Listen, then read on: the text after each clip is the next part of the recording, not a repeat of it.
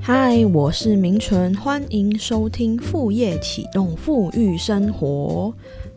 今天这一集还是一样跟你聊聊副业，然后我想要聊一下，就是有没有哪一些人呐，其实是不适合做副业的人。好，我觉得其实大家都是可以来做副业的，但是我特别想讲说，不适合做副业的人。我反而是觉得说，有一些动机，或者是有一些行为，如果你是因为呃这样子来做副业的话呢，有可能呢你就不小心会算是浪费时间，或者是说因为这个动机或行为，我觉得呃不太好。然后让你觉得好像投注了很多时间收不到回报，反而你把这些时间拿去做其他事情会更有效益。好，虽然我觉得说每一个人都可以做副业啦，但我觉得说也不是说副业是你人生的必备的选择，不是因为说我们这个。节目在谈副业，好像就是说，哎，每个人都应该要做副业哦。我觉得也不是这么回事的哈，只是说，哎，如果你刚好有一个起心动念想要做副业的话，你不如来检视一下自己为什么想要做副业。好，那我我列一下我自己觉得说不太适合做副业的人，你应该要想清楚。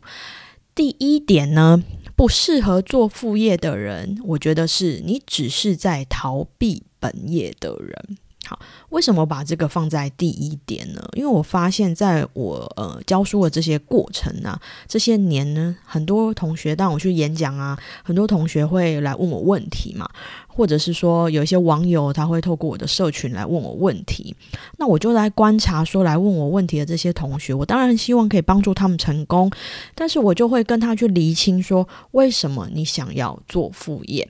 好，所以我第一点提到说，你只是在逃避本业的人，我觉得这些同学你是没有想清楚。好，什么叫没有想清楚？譬如说你在本业上，你觉得说我就是不喜欢，好，譬如说我就是不喜欢，呃，跟客户打交道。所以我想要来学写文案，写文案我只要在文字的世界里做我的工作就好了。哦，这种工作可以赚钱，不是很棒吗？就等于说你在本业，你可能遇到了一些事情，你想要逃避。好，我觉得想要逃避的这个念头是很正常的，因为我们人呐，不可能是擅长所有的事情的。不可能说哇，你什么都会，那你也太强了，对不对？这这种人是有啦，不过我觉得大部分的人，包括我，我其实也都不是这种人。我们一定会有自己擅长跟不擅长的地方。那我们在工作的过程中，一定会遇到有些事情是你做的蛮顺的。擅长的，因为你为什么会选择这个工作？某种程度上，可能是第一，你有兴趣；第二，你以前刚好学的是这个东西，你有这方面的技能，所以你在工作的时候会遇到一些是你自己本来就擅长的，不然老板怎么会录取你？那但是你还是会遇到一些自己不喜欢、讨厌的。地方，那我觉得遇到这些不喜欢、讨厌的地方，它有几个意义哦。第一个意义当然是帮助我们去认识自己是一个什么样子的人。好，如果你真的觉得说这个东西难以忍受的话呢，那你可能以后呃做工作尽量去避免掉这一块，这一块可能你就不要选择这样的工作，或者是外包给别人去做。发现了自己不喜欢的事情，进而认识自己，我觉得当然是很好。但是我觉得有另外一种情况，就是哇，你觉得你遇到了一个很讨厌的事情，但是你连尝试都没有尝试，你完全没有想要克服困难的意识，你连一点方法都没有试过，你就急着想逃避。我觉得这是一个比较不健康的想法、跟行为、跟一个心态哦，举例，像我刚刚所说的，因为你不想面对客户。你觉得跟人沟通是一件很麻烦的事情，你讨厌这件事情，所以你觉得 OK，我想要做自由工作者，我想要做副业，嗯，我只要写文案就好了，我应该就不用跟客户去沟通的吧？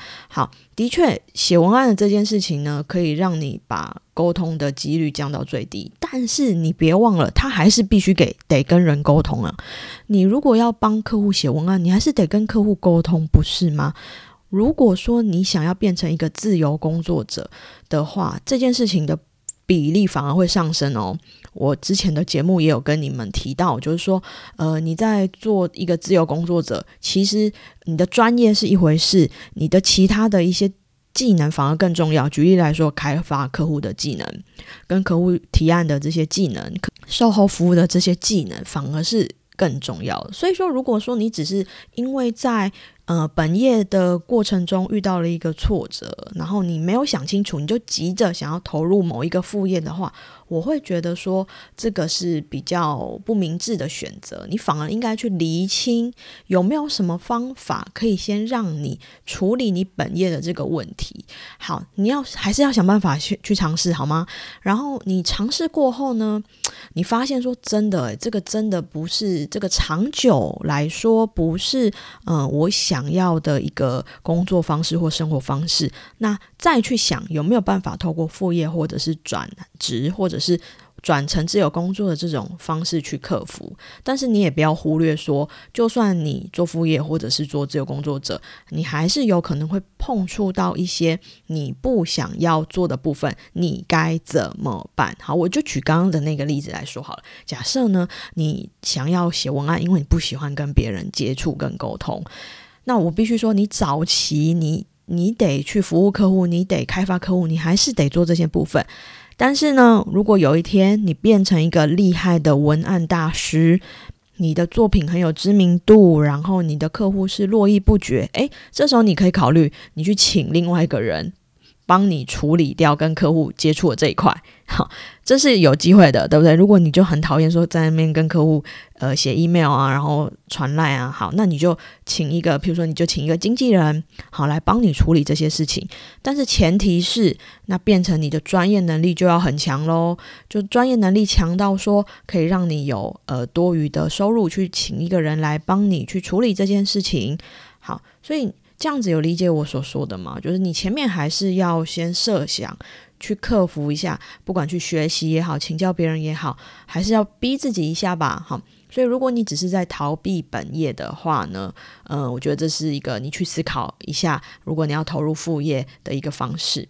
好，再来第二种人，我觉得不适合做副业的人，我觉得就是跟风的人。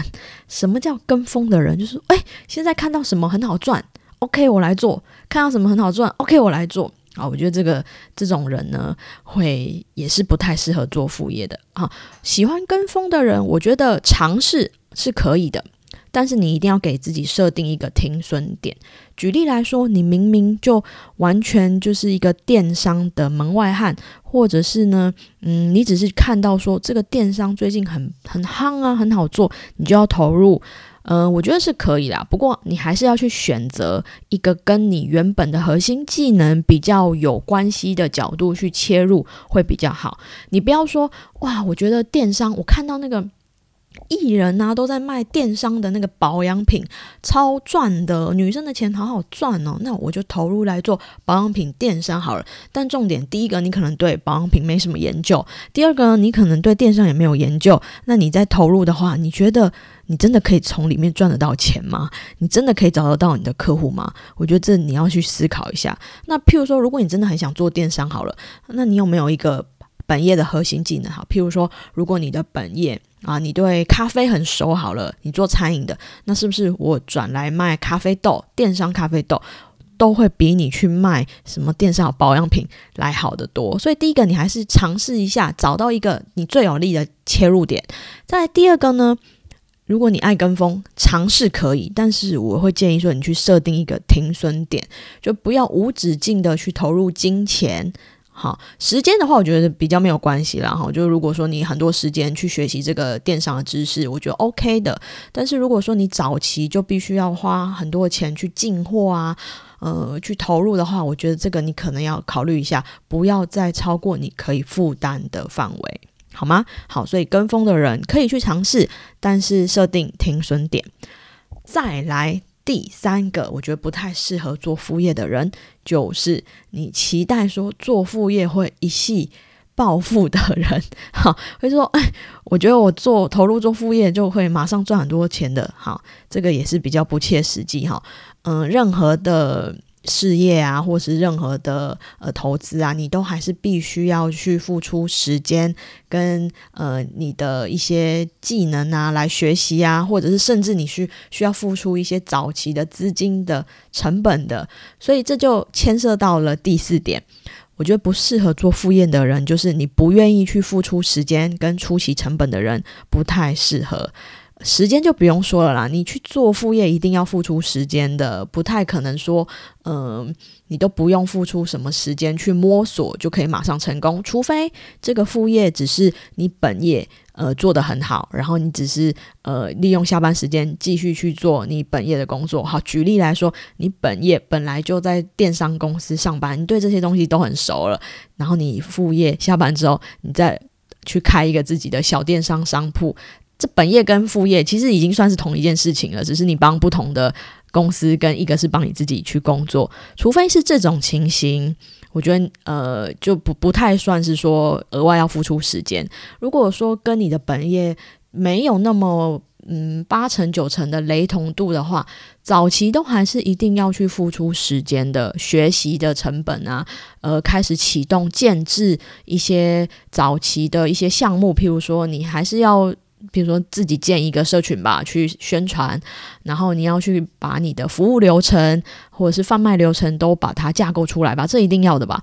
这些都是初期的时间，那甚至你必须要投入一些呃金钱，呃，譬如说，如果我们说要在社群上去行销，那当然社群行销是早期是不用钱，但如果你要自己做一个，你要架一个电商的网站，这个还是要一点。钱的投入可能他不用很多，但是他还是必须要有钱的投入。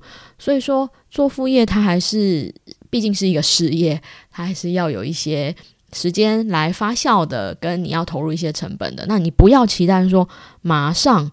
第一个月就可以看到很棒的成果，通常都是要慢慢去累积。不过它好处就是说，当你累积半年、一年、两年，你的副业渐渐上轨道之后，它的收益就会稳定了，甚至有可能会超过你本业的收益。那这时候你就可以考虑说，要不要全心去做你的副业，把你的副业转成主业，或者是你可以去额外再去做一些布局。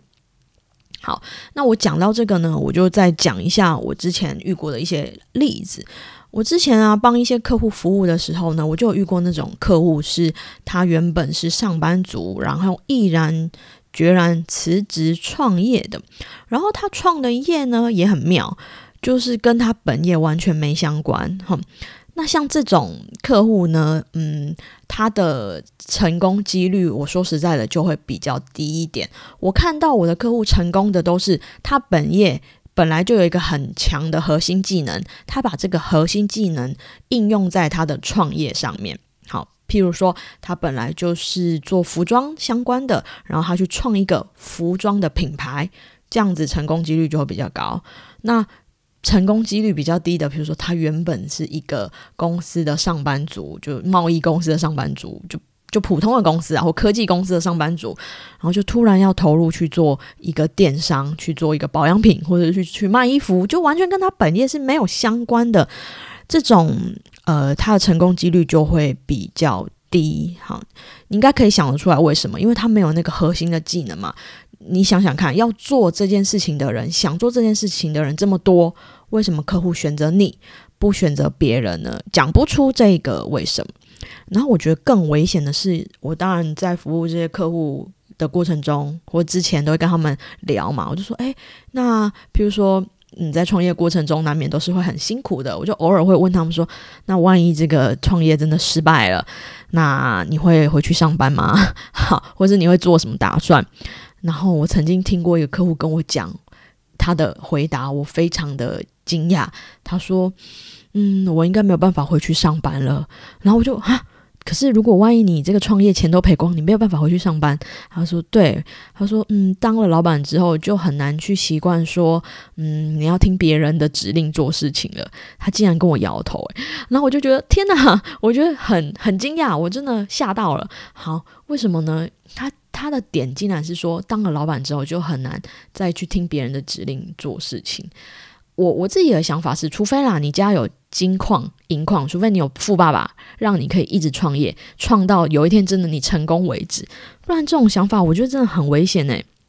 我自己在当自由工作者的第一天，其实某种程度上上算是自己的创业嘛，对不对？我在当自由工作者的第一天开始，我就在想一件事情：哪一天我真的没办法养活自己，我没办法活下去了，叫我。去打工，我都愿意去做这种最基本的。我去 Seven 当店员，或者是去端盘子，我都愿意，只要让我可以活下来。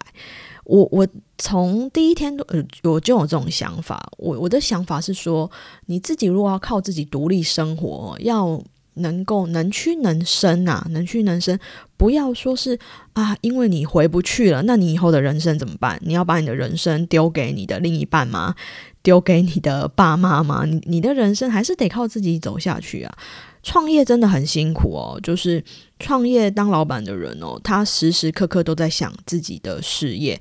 嗯，就算这这个月很顺利好了，你也要以防说下个月该怎么办。所以一直都在烧脑的过程哦，绝对不要为了享受当老板、享受自由而去让自己走向创业或者是做副业的道路。我觉得。这样子想的话，就会蛮不切实际。我觉得，那与其这样，你不如就回去当上班族吧。因为当上班族，说实在的，把老板交代的事情做好，嗯，公司固定会给你薪水嘛。你下班之后的时间。都是自己的，你不用再想上班的事情了。但是创业不一样哦，创业真的是你二十四小时都在想你的事业，想你以后要怎么办。好，所以我觉得那个动机还蛮重要的。不管你是做副业还是创业，我们都是要需要付出时间，所以你应该要想清楚你自己想要的到底是什么。我会建议就是你用你的嗯技能跟你。想要为什么样子的人带来帮助，以客户为出发点，这样是比较好的，这样是可以让你在遇到困难、遇到挫折的时候可以撑下去的。不要是因为什么钱呐，或是因为自由啊这些等等等，这些就很难让你在遇到困难的时候可以撑下去。那副业相对创业来说是一个更好的选项嘛，因为你有呃一个主业在支撑你的收入，你可以去选一个你真的乐在其中，然后是你这辈子真的想做的事情。去当副业，就是就算他没有什么很多的金钱的成果，你也可以把你的时间好好的享受在其中。我觉得这个是选择副业啊，嗯，蛮重要的一个关键点的。好，所以我们这一集在跟你聊说不适合做副业的人，我不知道说有没有一些我今天讲到的东西，可能曾经是你有的想法，那你可以好好的去思考一下。我觉得你不一定要完全认同我所说的话，不过你可以。听一下不同的一个角度，诶，去好好的想一下你未来的副业、职涯、呃人生的这整个规划喽。好，那我们今天的节目就到了尾声啦。那如果说你觉得这个节目对你来说还蛮有帮助的，有欢迎你呃留下呃五颗星，然后给我一些评论。那你也欢迎你可以加入我的 Line 的好友，给我一些回馈。好，那我们今天节目就到这边，我们明天见喽，拜拜。Música